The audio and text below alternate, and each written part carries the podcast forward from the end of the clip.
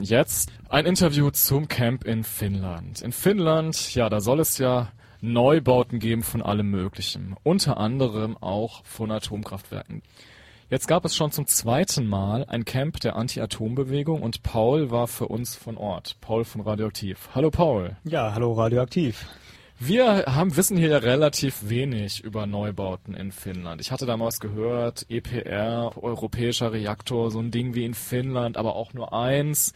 Ja, erzähl doch mal, was bewegt denn die Anti-Atom-Bewegung in Finnland und was ist denn da überhaupt Sache? Ja, das ist einerseits der Neubau des Atomkraftwerks Olkiuoto, der an der Küste gebaut wird, an der Ostsee. Des Weiteren werden jetzt gerade Uranminen dort gestartet. Untersuchungen laufen auf Hochtouren und das sieht so aus, als ob sie da in Kürze damit anfangen, Uranminen einzurichten. Das heißt, dort wird dann die gesamte nukleare Spirale in einem Land stattfinden. So. Nein, nicht die gesamte, die Urananreicherung zum Beispiel, was jetzt hier in Deutschland in Gronau passiert, das haben sie dort nicht vor. Das ist ja auch ein bisschen kompliziert im Iran, da ist ja große Protest dagegen. Aber eben das, was sie denn dort abbauen, ähm, den Yellow Cake, das soll dort vor allem in den nördlichen Regionen abgebaut werden und dort gibt es ein paar Proteste dagegen. Aha. Die AKWs, da bin ich ja schon mal ein bisschen drauf eingegangen, das sind Europaprojekte. Sind denn dann auch finnische Firmen beteiligt oder ist das auch so, dass hier mit zum Beispiel Siemens ist ja auch öfters mal gerne woanders mit dabei? Ja, Siemens hat ja jetzt gerade bei Rosatom eingestiegen, von daher die sind auch international tätig und den EPR, den hatten sie mitentwickelt der Konzern Areva, der Atomstromkonzern, vor allem in Frankreich ansässig, ist federführend dort in dem Bau des Atomkraftwerkes.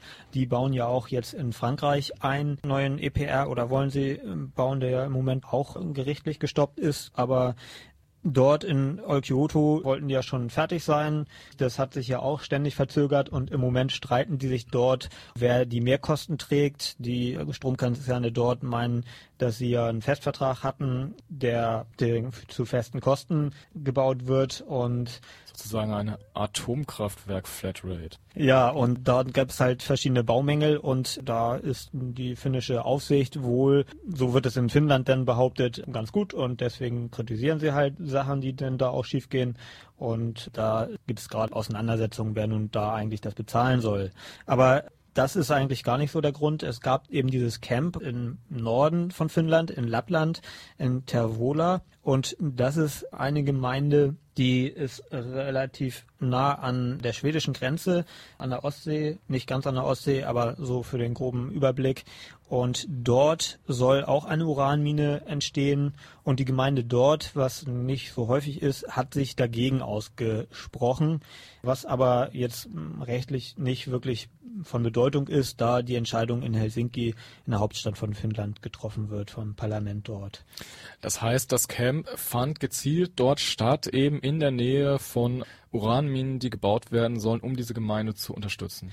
Genau, damit diese Gemeinde noch stärker dagegen vorgeht, beziehungsweise auch dort in der Gegend ist es nicht nur so, dass dort Uranminen entstehen sollen, sondern auch ganz in der Nähe davon soll auch ein Atomkraftwerk gebaut werden in Simo. Das ist dann direkt an der Küste, an der Ostsee und in der Nähe von Kemi, das ist die nächstgrößere Stadt.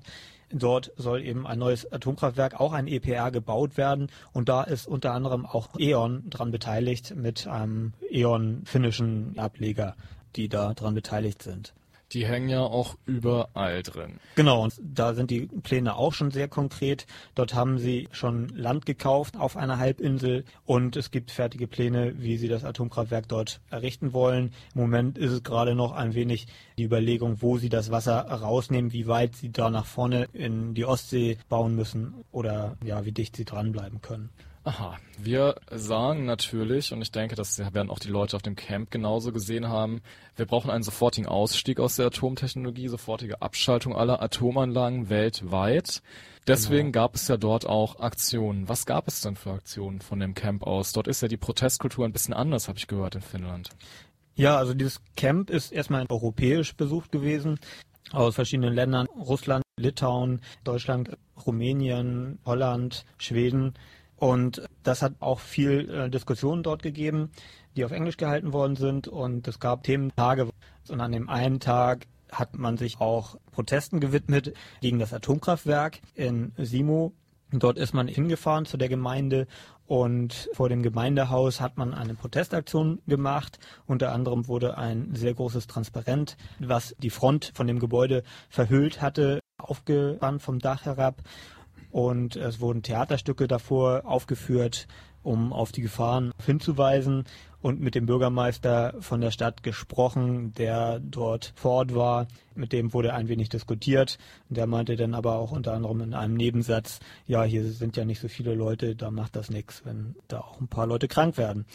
Ja, er ist ja auch da, aber das ist ja eine interessante Herangehensweise an das Problem. Ja, die versprechen sich halt sehr viele Arbeitsplätze davon und schöne Einnahmen. Danach ist man zu dem Atomkraftwerk Standort gefahren, wo das geplant ist. Und ein Fischer, der in einer Initiative, die sich dort gegen ausspricht, hat dann da darüber berichtet, was denn da im Einzelnen geplant ist, wie das aussieht, wie konkret die Sachen sind. Und diese Region dort ist auch die lachsreichste Region von Europa. Da kommt der meiste Lachs wohl auch her. Und da, wenn jetzt hunderte von Kubikmetern Wasser abgesaugt werden, beziehungsweise auf der anderen Seite der Halbinsel wieder ins Meer geleitet werden, dass das sehr starke ökologische Konsequenzen für die Fische dort hat, äh, hat er vor allem betont. Und dass die ganzen Risiken heruntergespielt werden. Es wird gesagt, das ist alles kein Problem, aber wirkliche Untersuchungen darüber gibt es nicht und es ist natürlich auch sehr gefährlich. Und danach ist man in die Stadt Kemi gefahren, die ist fast an der schwedischen Grenze ist eine kleinere Stadt und dort gab es eine Demonstration, die sehr lautstark war. Es ist da auf Blechtrommeln geschlagen worden und dann einmal um einen Platz rumgegangen und dann wollte man in eine Straße einbiegen, ist auf dem Fußweg gelaufen und dann kam gleich die Polizei und hat sich auf dem Fußweg quergestellt und zwei Polizisten sind ausgestiegen und haben die Demonstration gestoppt. Dann kamen noch zwei andere aus einem anderen Streifenwagen und noch einer schien so, als ob der dann noch von zu Hause gerufen worden ist, ist mit dem Privatauto hingekommen in Uniform und dann ausgestiegen und hat dann auch unterstützt. Das heißt, da ist die Protestkultur ja schon ein bisschen anders, wenn zwei Polizisten reichen, um eine ganze Demonstration zu stoppen. Ja, eine Demonstration von 50 Leuten, die aber ja dort eben nicht wirklich üblich ist. Da gibt es in der Regel sowas nicht und hat auch sehr viel Aufmerksamkeit dort erregt. Aha. Ja, in Berlin werden uns sicherlich andere Sachen erwarten am 5.9. Jetzt aber doch abschließend, ist denn Finnland da eine Reise wert? Wie siehst du das? Ist da was geplant, um jetzt da zu verhindern, dass was zu verhindern ist? Also ja, das. Hat man, das ist natürlich nicht ganz einfach, weil diese Region da auch sehr dünn besiedelt ist. Und es wurde zum Schluss eben auch noch einen Ausflug zu einer Stätte gemacht, wo eine Uranmine entstehen soll.